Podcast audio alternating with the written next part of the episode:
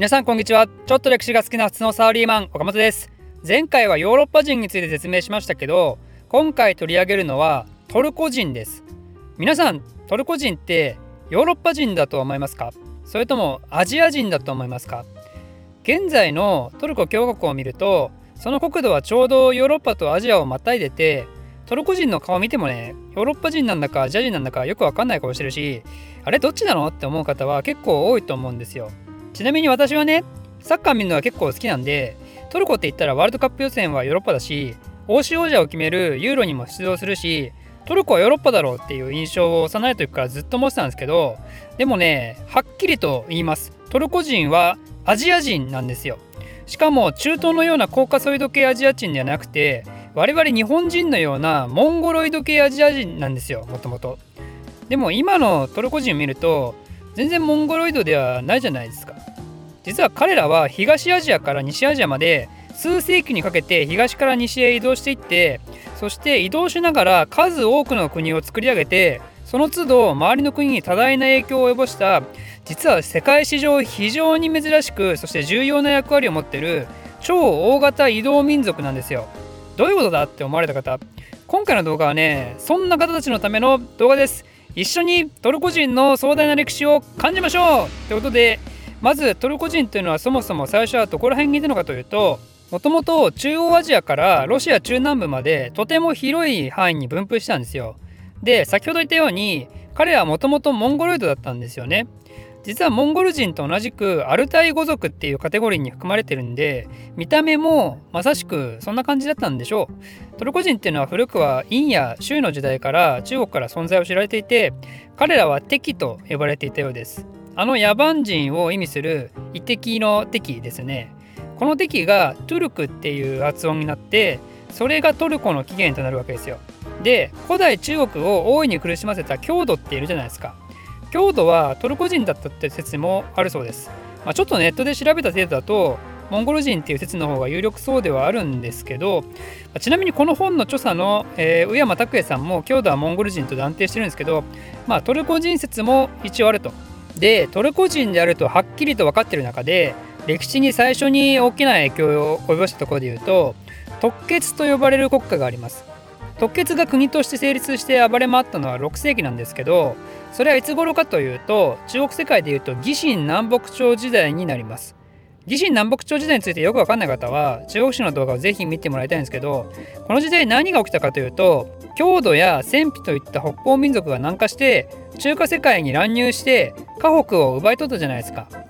実はその北方民族たちが移動した理由の一つとしては寒冷化があったって話をしましたけどその北方民族が河北に逃れた時モンゴル高原には戦費の手下だった従前っていうモンゴル系の国が残ったんですよ。で彼らがモンゴル高原によって勢力を強め出して新北方民族として台頭したんですけどそんな従前をぶち殺した国が従前の手伝ったトルコ系の特決そんで特決はその勢いそのままモンゴル高原周辺を一気に支配下に収めて中央ユーラシアに大帝国を築き上げたんですよね。モンゴル系の北方民族も中華世界の人からしたら恐るべき集団であったんですけど特決ってさらにやべえやつらで彼らはモンゴル人たちと同様遊牧民であったんですけど彼らはモンゴル人たちのように馬とか羊とか飼ってるただの遊牧民じゃなくてなんか遊牧民らしからずめっちゃ製鉄技術あるんですよ。彼らが住んでた場所って鉄鉱石がいっぱい取れたらしくてそこから優れた鉄製品を大量生産して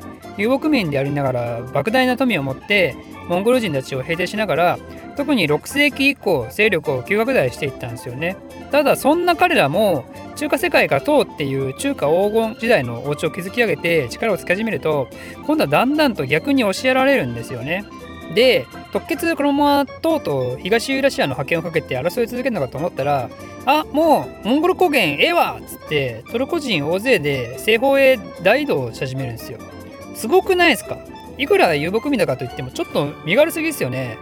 でそんな彼らが行き着いた時が現在のウイグルです。ウイグルっていうのはトルコ語で俺が主君だっていう意味で当時のトルコ人のリーダーが自分をそう呼んでたからその土地もウイグルっていう名前になったそうです。ウイグルって言ったら最近アメリカが中国によるジェノサイド認定した大変ホットな場所ですけど今のウイグル人ってその時にやってきたトルコ人の子孫たちなんですよね。で少し時は流れて9世紀さらに西に進み始めたトルコ人がいてその人たちはウイグルからキルギスと名前を変えますちなみにキルギスもトルコ語の40っていう意味が由来でキルギスがトルコ人の40の部族から成り立ってたからそういう名前になったらしいです。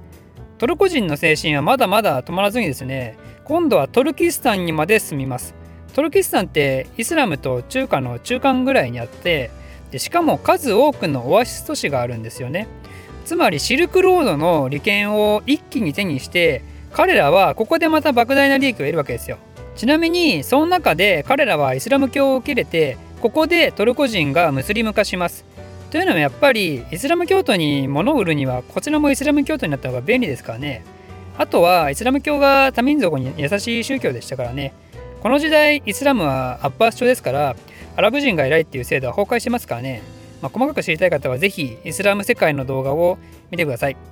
でこのトルキスタンでトルコ人はカラハン朝っていう最初のトルコ系イスラーム王朝を作ります。そして今度はカラハン朝南部のアフガニスタンにもトルコ人が広がっていってそこではガズナ朝がほぼ同時期に成立します。このカラハン朝とガズナ朝は同じトルコ系イスラム国家になるわけですけど彼らは同じトルコ人同士熾烈な争いをしていることになるわけですね。ここまで西に進んできててもまだ現在のトルコまで道半ばですからね。ということで11世紀にはトルコ人はさらに西に進んでいってイランイラクに進出して今度はあの有名なセルジューク朝を建国します。この時になってトルコ人はコーカソイドであるイラン人イラク人と急速に根血が進んでったようでこの辺りから見た目が大きく変わってたんでしょうかね。セルジューク朝は何で有名かというとスルタンっていう称号を初めて使い始めたことですよね。あのイスラーム世界黄金期の黄金期を築き上げたアッバー朝から実権を奪ってイスラム世界の実質的なトップになったわけですよ。もともとモンゴロイドの東アジア遊牧民だったトルコ人が商業上の理由でムスリムになっただけのトルコ人がついにイスラム世界に強大な影響を持つようになると。そしてセルジューク朝の黄金期には西アジアのアナトリア半島にまで領土を広げることになると。ようやくこれで今のトルコまでやってきた感がありますね。でもまだまだ国の中心はイランあたりですからね。現代のトルコになるまでさらに精進する必要があります。セルジューク朝は12世紀に内部分裂して崩壊して最終的にはセルジューク朝の地方政権であったルーム・セルジューク朝だけが残るわけなんですけどその地方というのがアナトリア半島だったんですよね。ルーム・セルジューク朝が成立した頃って今度はまた東からモンゴル人がやってくる頃なんでこれに負けてルーム・セルジューク朝はモンゴル人国家の属国となってしまいます。これもまた面白いですよね。もともとモンゴル高原周辺で争い合ってた2つの民族がね、今やアジアの西の果てでまた争いしてるわけですからね。さすが遊牧民って感じですよね。でもモンゴル人はそうは言っても、まだ自分の家はモンゴルにありますからね。トルコ人はもうモンゴル高原捨ててるんで、ここで負けたらもうトルコ人国家は滅亡の危機ですよ。だけどそんなトルコ人最大の危機、そのアナトリア半島から一人の偉大なリーダーが生まれます。それがオスマン・ベイという人物です。彼はアナトリア半島内でめきめきと勢力を伸ばして1299年についに独立王国を立ち上げるわけですよ。これが後のオスマン帝国と呼ばれる国の始まりです。オスマン帝国の活躍はもう皆さんご存知の通りであのウマイヤ朝が攻撃しまくっても落とせずそれ以降ずっと諦めていたコンスタンティノープルをついに落としてビザンツ帝国を滅ぼすわけですよ。イスラム帝国の悲願ですよね。コンスタンティノープルって場所は。それが東アジアからやってきたトルコ人によって達成されると。それ以降コンスタンティノープルは完全にイスラム側の都市になってしまってイスタンブールと名前を変えて現在にまで至るということなんですよね。いやー感慨深い。もしトルコ人がここまでやってきてなかったらねもしかしたらイスタンブールなんて都市はなくて未だにコンスタンティノープルだったかも。ギリシャ正教の歴史的聖地としてね今でも存在していたかもしれないと考えると、まあ、それはそれでとても面白そうですよね。でオスマン帝国っていうのは多民族帝国だったんでここではさらにギリシャ人やスラブ人なんかの白人との根結も進んでこれでようやく見た目もほぼヨーロッパ人みたいな感じになったわけですよね。ということでトルコ人国家っていうのは東アジアから始まって年代を追うごとに転々としてその場所その場所でさまざまな影響を及ぼしつつ最終的に現在のトルコ共和国にうまいこと収まったってことですけど今でもトルコ人は552年の特決の成立をもってトルコ国家の建国と考えているようで1952年にはトルコ共和国で特決建国1400年記念祝典が盛大に催されたようです。2052年は建国1500年ですからねこれはもっと盛大でしょうね。皆様その時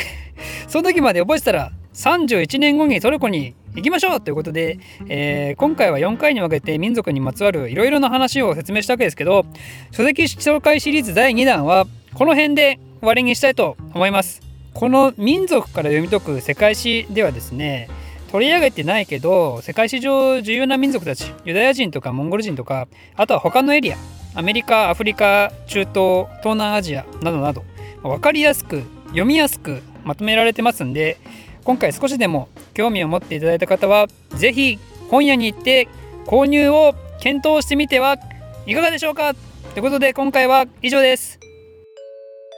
岡本の歴史実況中継は皆様のサポートを必要としています。世界史関連書籍をストレスフリーで買いたい。そしてその内容を皆様に還元したい。月に一度岡本にコーヒーでもおごってるか。そんなお気持ちでサポートいただけたらとてもとても嬉しいです。詳細は YouTube チャンネルページからメンバーになるをクリックして見てみてください。皆様の温かいご支援お待ちしております。